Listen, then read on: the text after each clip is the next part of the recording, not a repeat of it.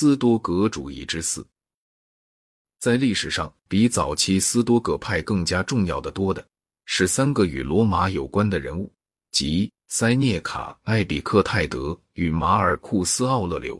他们一个是大臣，一个是奴隶，一个是皇帝。塞涅卡约公元前三年至公元后六十五年是西班牙人，他的父亲是一个住在罗马的有教养的人。塞涅卡选择了政治生涯，并且在已经有了相当成功的时候，而被罗马皇帝克劳蒂乌斯流放到科西嘉岛上去，因为他触怒了皇后梅萨琳娜。公元四十八年，克劳蒂乌斯的第二个妻子阿格丽缇娜又把塞涅卡从流放中召了回来，并且任命他为他十一岁的儿子的太傅。塞涅卡要比亚里士多德更不幸，因为他教的学生就是皇帝尼罗。尽管作为一个斯多葛派，塞涅卡是公开鄙弃财富的，然而他却聚集了大量的财富，据说价值达三亿塞斯特斯之多，约合一千二百万美元。这些财富大部分都是由于在不列颠放贷而获得的。据迪奥说，他收取的超额利率乃是造成不列颠反叛的原因之一。英勇的保迪西亚女王领导了一次反叛。反抗这位严峻派的哲学使徒所代表的资本主义。尼罗的自虽纵欲变得越来越无法无天，而塞涅卡也就日与失宠。最后，他被控参与一场大规模的阴谋，要谋害尼罗并拥戴一位新皇帝。有人还说，便是塞涅卡自己。他以孤念其旧日的效劳而被恩赐自尽，约公元六十五年。他的结局是很有启发意义的。最初刚一听到皇帝的决定时，他准备写一篇遗嘱。人们告诉他已经没有时间容许他写长篇大论了。这时候，他就转身向他忧伤的家属们说：“你们不必难过，我给你们留下的是比地上的财富更有价值的东西。我留下了一个有德的生活的典范，或者大意是这类的话。”于是，他就切开了血管。并照他的秘书来记下他临死的话。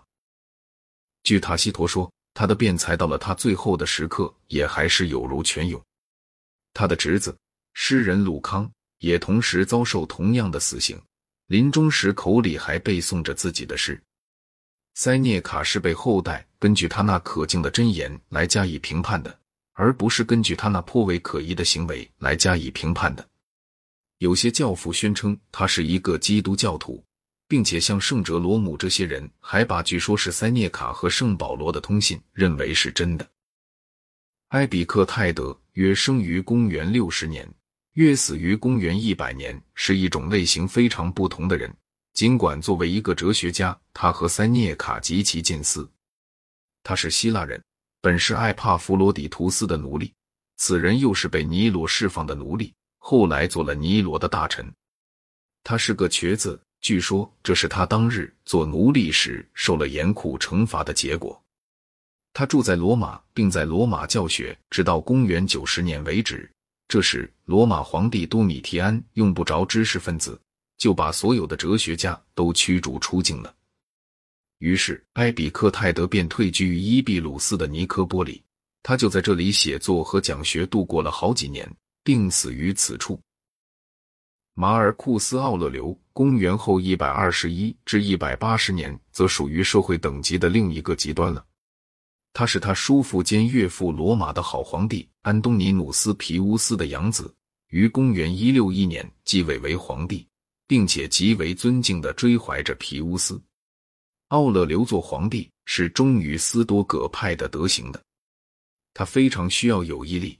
因为他的预位时期是被种种灾祸所缠绕着的地震、毅力、长期艰困的战争、军事的叛变等等。他的《沉思集》一书是为他自己而写的，显然是并不准备发表。这部书表明了他感到自己的公共职责的负担沉重，并且还为一种极大的厌倦所苦恼着。继承他的皇位的独子康莫多斯是许多最坏皇帝中的一个。但当他父亲在世的时候，却很巧妙地掩饰了自己恶毒的心性。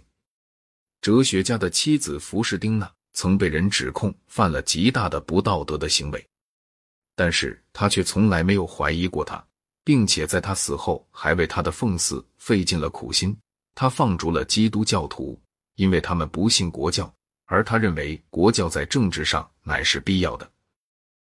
他所有的行为都一本良心，但是大多数的行为却都没有成功。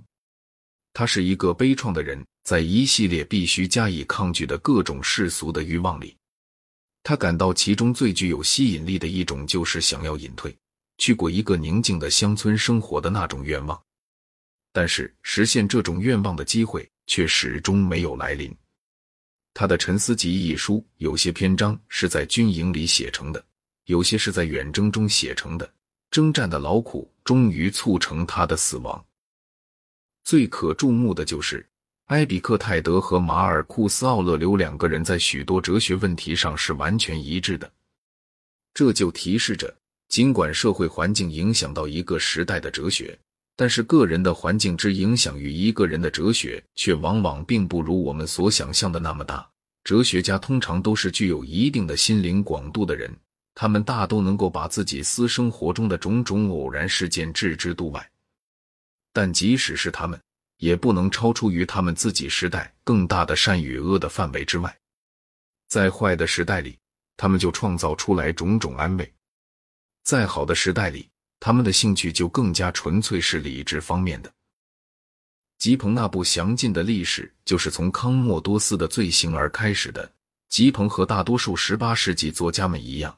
都把安东尼王朝视为是黄金时代。吉彭说：“如果要叫一个人指出世界历史上人类的境遇最幸福、最繁荣的一段时期，他就会毫不迟疑的举出来自多米提安之死至康沃多斯登基的那段时期。我们不可能完全同意这种判断。奴隶制的罪恶造成了极大的苦难，并且在消失着古代世界的元气。”罗马有决斗士的表演，以及人与野兽的搏斗，这种残酷是不可容忍的，并且也必定腐蚀了欣赏这种景象的人民。马尔库斯·奥勒留却乎曾敕令过决斗士必须使用粗钝的剑进行决斗，但是这种改革是暂时的，而且他对于人与野兽的决斗也没有做过任何改革。经济制度也非常之坏，意大利已经日渐荒芜了。罗马居民要依赖着免费配给的外省粮食，一切主动权都集中在皇帝及其大臣的手中。在整个辽阔的帝国领域上，除了偶尔有叛变的将领之外，没有一个人在屈服以外还能做任何别的事情。人们都只能向过去去寻找最美好的时代了。他们觉得未来最好也不过是厌倦，而最坏则不免是恐怖。当我们以马尔库斯·奥勒留的语调来和培根的、洛克的或者孔多塞的语调相比较时，我们就可以看出一个疲惫的时代与一个有希望的时代二者之间的不同。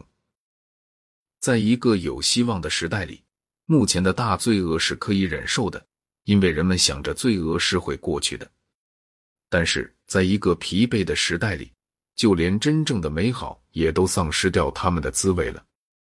斯多葛派的伦理学投合了埃比克泰德和马尔库斯·奥勒留的时代，因为他的福音是一种忍受的福音，而不是一种希望的福音。